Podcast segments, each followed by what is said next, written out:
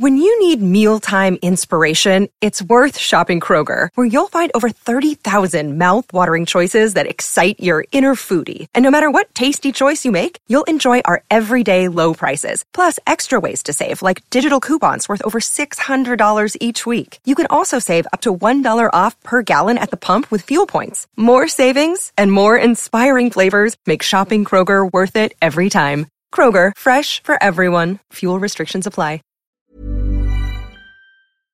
Sunday Night Production. Pendant 93 jours, j'ai fait le choix de ne plus consommer de sucre ajouté afin de lutter contre ma surconsommation de sucre et mon grignotage persévérant. Mais ce défi sans sucre ajouté n'est pas la seule bonne résolution que j'ai prise en 2021. En effet, après presque un an sans courir sérieusement, j'ai décidé de reprendre la course à pied de manière structurée et cadrée. Si vous avez suivi la première saison du podcast, vous n'êtes pas sans savoir que mon principal objectif de l'année dernière était de courir pour la première fois de ma vie le marathon de Paris. Et je dois dire qu'après une préparation finement menée, j'étais prêt à en découdre. Malheureusement, la suite, on la connaît, avec les annulations de courses en série. Et après cette déception, j'ai ressenti le besoin de faire une pause et de recentrer mes priorités. Pendant un temps, j'ai mis la course à pied de côté. Puis j'ai repris, puis j'ai arrêté, puis j'ai repris, puis je me suis blessé. Bref, avec le recul, je m'aperçois que j'ai fait les choses de manière décousue, désorganisée. Et pour cette reprise de 2021, je souhaite vraiment faire les choses de la manière la plus intelligente possible afin de ne pas réitérer mes erreurs du passé. Malheureusement, comme beaucoup de coureurs, le couvre-feu ne me facilite pas vraiment la tâche. Et surtout, ça m'oblige à m'adapter presque quotidiennement et continuellement. De plus, je suis toujours dans la crainte qu'une nouvelle mesure gouvernementale nous restreigne encore plus à pratiquer notre sport. Pourtant, à l'heure du télétravail, nous sommes de plus en plus sédentaires. Le sport est donc essentiel à nos vies pour qu'on reste actif et surtout en bonne santé. Afin de faire un point sur ma reprise du running, je vais partir à la rencontre de Fred, mon entraîneur. Je vais lui partager mes feedbacks et je compte aussi me renseigner auprès de lui sur les liens entre le sucre et la performance sportive. Fred, c'est un passionné de running et il maîtrise du bout des doigts toutes ces questions. Je suis donc certain qu'il aura plein de choses à m'apprendre et peut-être à vous aussi puisque vous allez venir avec moi.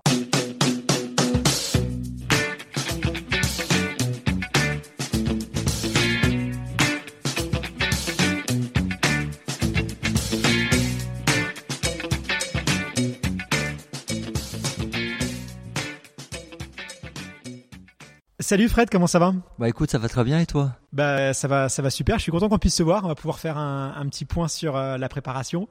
Euh, on n'a pas eu l'occasion de se voir avant, donc euh, c'est top que bah, ça puisse être aujourd'hui. J'avoue que j'ai pas mal de questions à te poser parce que c'est pas c'est pas la reprise la plus évidente que je que j'ai faite en ce moment. Bah c'est clair, hein, c'était aussi important qu'on puisse échanger bah, sur, ta reprise parce que j'ai vu un peu ce que tu avais fait via les réseaux et là je, je dois remercier les nouvelles technologies qui me permettent de, de, de, me tenir un peu informé au courant, mais c'est quand même bien qu'on puisse échanger directement sur sur cette reprise. Alors ça s'est passé comment du coup? Bah en fait la la difficulté que je que je rencontre c'est que bah, c'est la première fois que je fais une reprise sportive avec autant d'arrêts. Ça fait presque un an que j'ai pas couru puisque euh, ma dernière prépa c'était le marathon de Paris. Après il y a eu le confinement, j'ai repris la course à pied mais vraiment de manière très légère, euh, un peu en zigzag, euh, juste des footings et tout. Après je me suis blessé, j'ai un peu arrêté aussi parce que j'avais d'autres d'autres priorités. Donc là voilà, je me suis mis en plein dedans mais finalement ça fait presque un an que je me suis pas entraîné sérieusement et là pour le coup, je vois bien que c'est plus difficile que quand j'arrête peut-être 4 5 semaines pendant l'été quoi. Là c'est vraiment j'ai l'impression de repartir de zéro. Bah, très, très, concrètement, tu repars quasiment réellement de, de zéro. Hein. Tu le sais, on a, on a déjà échangé sur, sur le sujet, les désadaptations euh, liées au, au désentraînement du coup. Mais euh, bon, déjà, déjà, faut, faut être assuré parce que moi, je connais aucun aucun athlète, euh, quelle que soit la, la durée de la, de la coupure, euh, qui trouve la reprise facile. C'est toujours un moment assez particulier euh, parce que on a des références sur ce qu'on faisait avant coupure et même si on se dit, bah, je repars de zéro, il y a toujours une petite voix euh, à l'intérieur de nous qui nous dit, bon, ah, là, tu vois, tu, tu galères, tu galères à, à 10 à l'heure, alors qu'avant, c'était quasi, quasiment tu marchais. Hein, J'exagère à peine.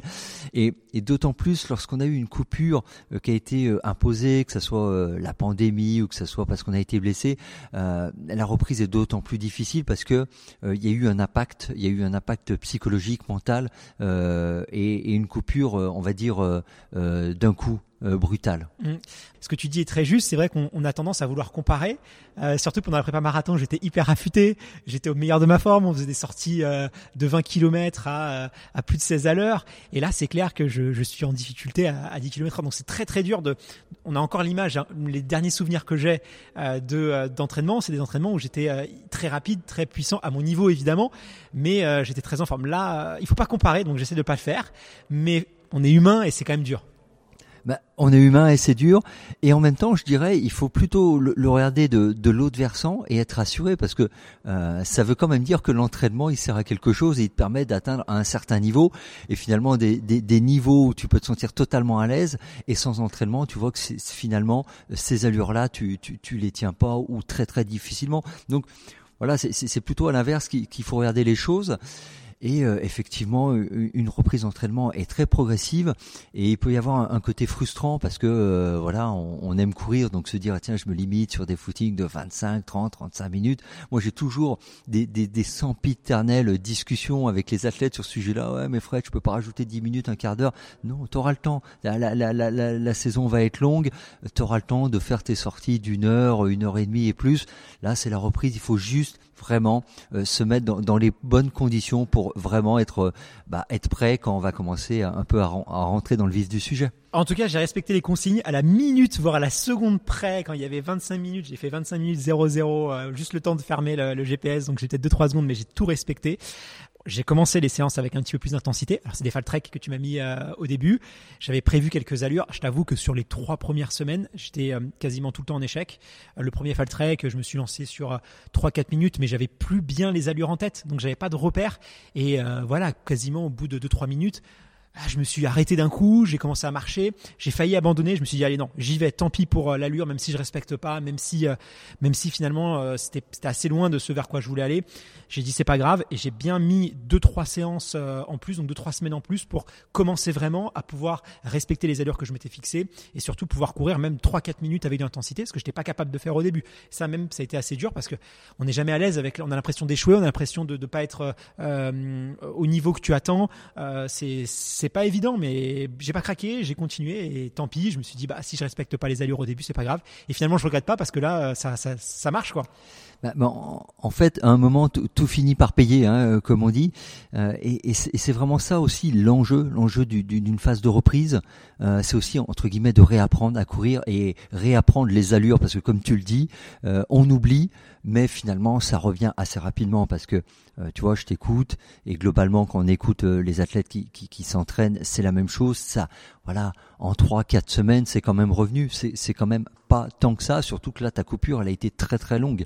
Euh, mais Après, c'est des très basses intensités. Tu vois, je cours mes Aujourd'hui, j'ai un seuil autour de 15 des 15 km heure. C'est quand même, euh, voilà, c'est pas du tout le niveau que j'avais avant, mais je m'en réjouis et je suis très content. Euh, ça prouve aussi que bah voilà, il faut être patient et c'est long. Mais, mais comme je te le dis, heureusement parce que sinon ça, si, si finalement après euh, quasiment un an de coupure, il te fallait deux semaines pour retrouver le euh, le niveau d'avant et, et, être en aisance sur sur les intensités que tu maîtrisais. ça voudrait presque dire que l'entraînement sert pas à grand chose. Et là, finalement, ce qui, ce qui ce qui peut te paraître euh, anodin quand tu es en, pleine bourre à l'entraînement est, finalement le fruit, le fruit d'un travail cumulé, cumulatif qui est vraiment important. Et là, tu, peux aussi le mesurer.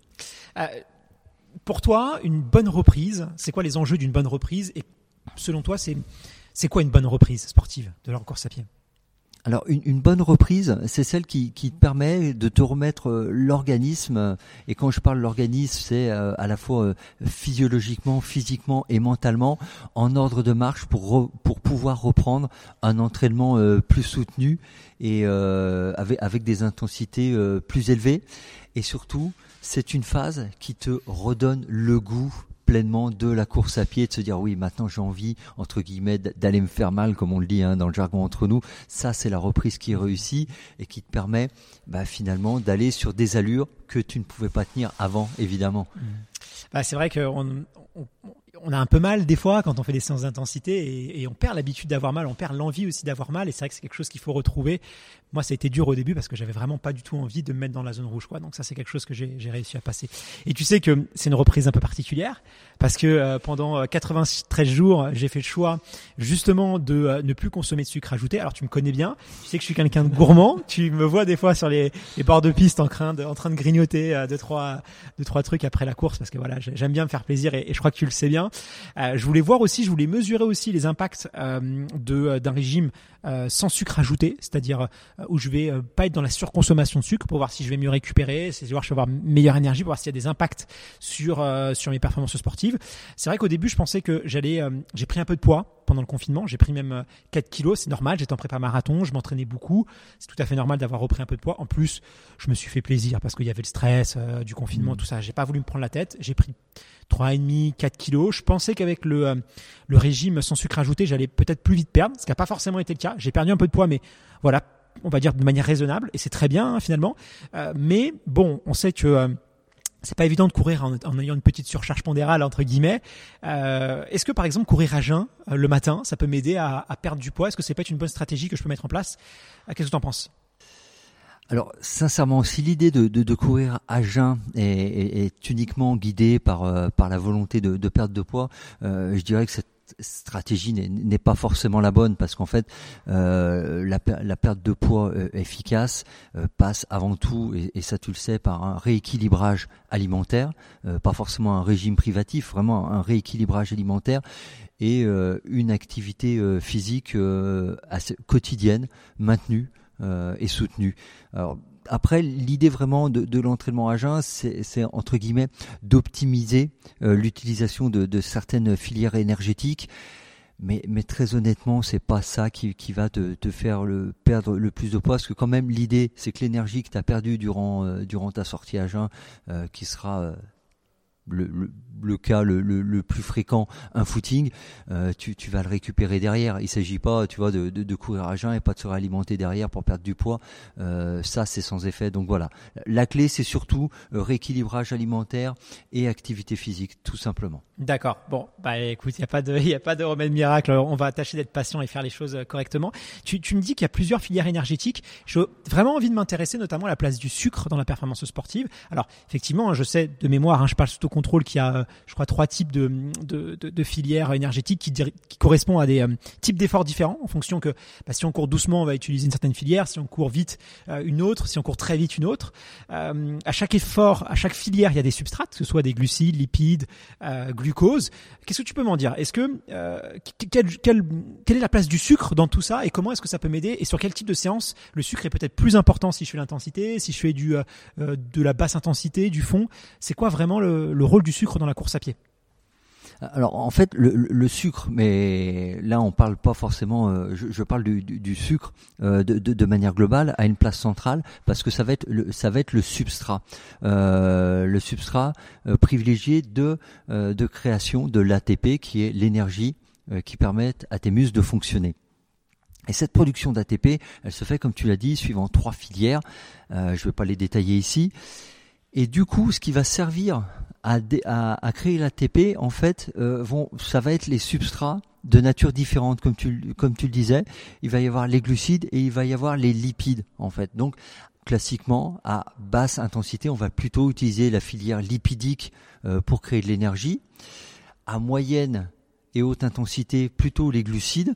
Et à, à très haute, vraiment, euh, ce qui est la filière dite anaérobie lactique.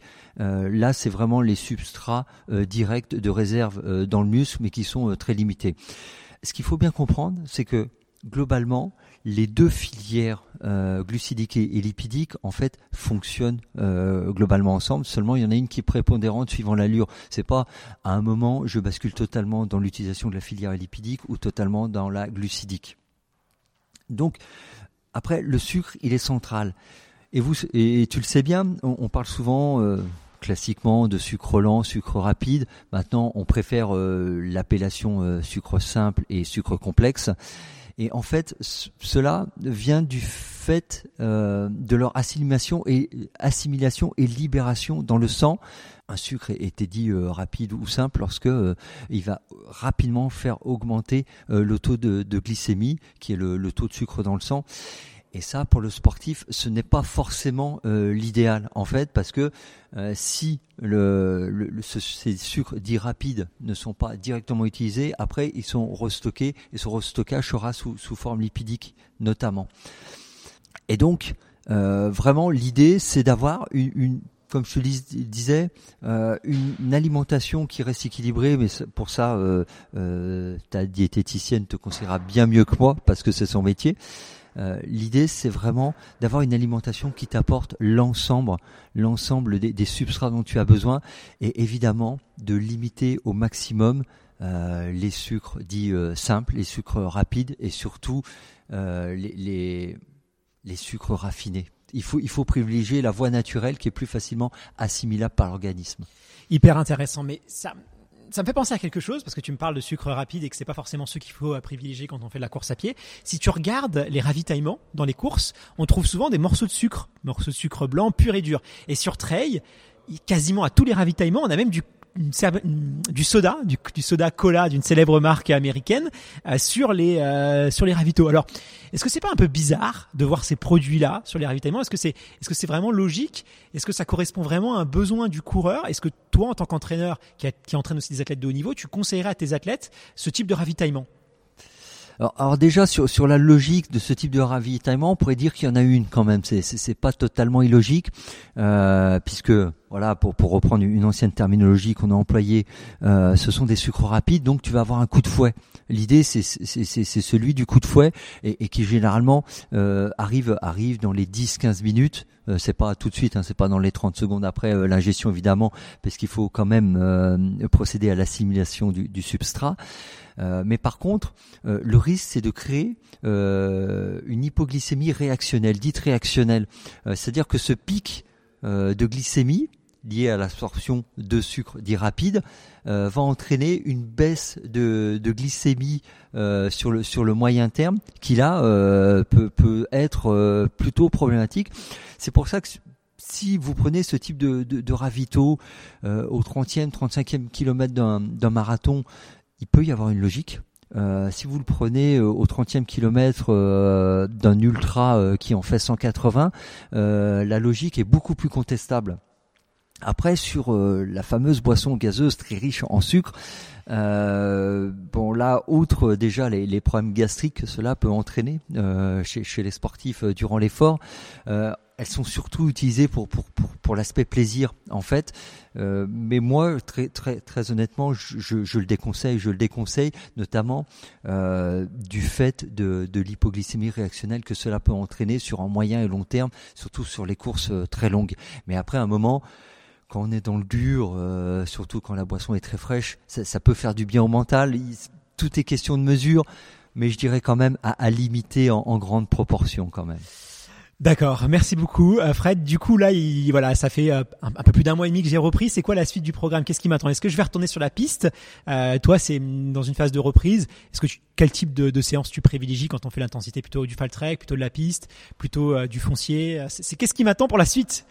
Alors, alors tu sais, hein, dès, que tu es en, phase de reprise, euh, je privilégie évidemment, comme tu le sais bien, le, le, le, le fartlek, qui en plus euh, t'évite d'être euh, justement sur une piste et d'avoir des repères, des repères chrono sur par exemple 200, 300, 400, parce qu'il faut aussi un peu ménager le, le mental et, pas se, ouais. voilà et pas se rendre compte que entre guillemets on est totalement à la rue dès le début. Donc passer passer euh, un mois et demi, on commence vraiment à remettre de l'intensité, mais toujours en restant avec du fartlek, euh, avec euh, l'introduction de séances de côte aussi, qui travaillent à la fois la vitesse et le renforcement musculaire. Et une fois qu'on a passé les trois mois, moi deux à trois mois de reprise me, me semble une une bonne période, là on va pouvoir euh, repasser sur une phase vraiment euh, rapide et euh, commencer à, à, tâtonner un peu la piste avec, avec du travail de VMA, vraiment de, de, VMA absolu, c'est-à-dire du travail autour de, de 100% de votre intensité maximale. Par contre, c'est 100% de vos capacités en fin de phase de reprise. C'est-à-dire que vous vous basez pas sur la VMA. Euh, tu vois, toi par exemple, on va pas se baser sur sur la VMA que tu avais au moment de ta prépa marathon parce que là, tu étais quand même, on va dire, au top, au top du top. Donc l'idée, c'est de refaire un, petit test. Euh, moi, je conseille, tu le sais bien, euh, le petit test sur 1500 qui va bien, qui permet à la fois de, de mesurer la VMA et aussi l'indice d'endurance. Et du coup, bah, redéfinir les allures de travail à, partir de là pour repartir sur un cycle vitesse, euh, d'un mois et demi à trois mois suivant les objectifs qui arriveront derrière. Bon bah super, j'ai suivi ton programme. Euh, je reprends la course à pied. Euh, merci beaucoup parce qu'il est hyper complet. C'est voilà, il est, parfaitement adapté pour moi. J'espère pouvoir être en forme pour le prochain programme Seuil. C'est voilà, j'espère être prêt. Je sais pas si je le serai, mais je vais tout faire pour en tout cas. Merci beaucoup euh, Fred pour tous ces conseils et puis bah je manquerai pas de, revenir vers toi si j'ai quelques questions, que ce soit sur le sucre ou sur la reprise de l'entraînement. Bah écoute, merci à toi et puis de toute façon je vais, je vais suivre ça de près donc à très vite. C'est toujours un plaisir de discuter avec Fred de course à pied. Bénéficier de son suivi et son accompagnement toujours bienveillant est vraiment un plus, non seulement pour progresser, mais aussi pour me motiver quotidiennement. Pour la suite de cette aventure, j'ai maintenant envie d'en savoir plus sur l'histoire du sucre. Quelle place a-t-il occupé dans notre alimentation au fil des siècles? Comment peut-on expliquer que la France est l'un des plus gros raffineurs de sucre en Europe et même dans le monde? Quel lien si particulier les Américains entretiennent-ils avec cet aliment? Je compte bien apporter des réponses à toutes ces questions. Alors si vous voulez ne rien manquer du prochain épisode, abonnez-vous au podcast et surtout n'hésitez pas à me laisser une évaluation et à m'écrire un petit mot pour m'encourager et me donner vos conseils et vos idées. C'est très important et je lis chaque commentaire. Je vous donne rendez-vous dès vendredi prochain pour un nouvel épisode. Je vous dis à très vite.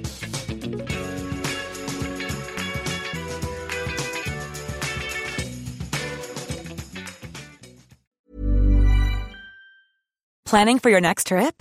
Elevate your travel style with Quince. Quince has all the jet setting essentials you'll want for your next getaway, like European linen, premium luggage options, buttery soft Italian leather bags, and so much more. And is all priced at 50 to 80% less than similar brands.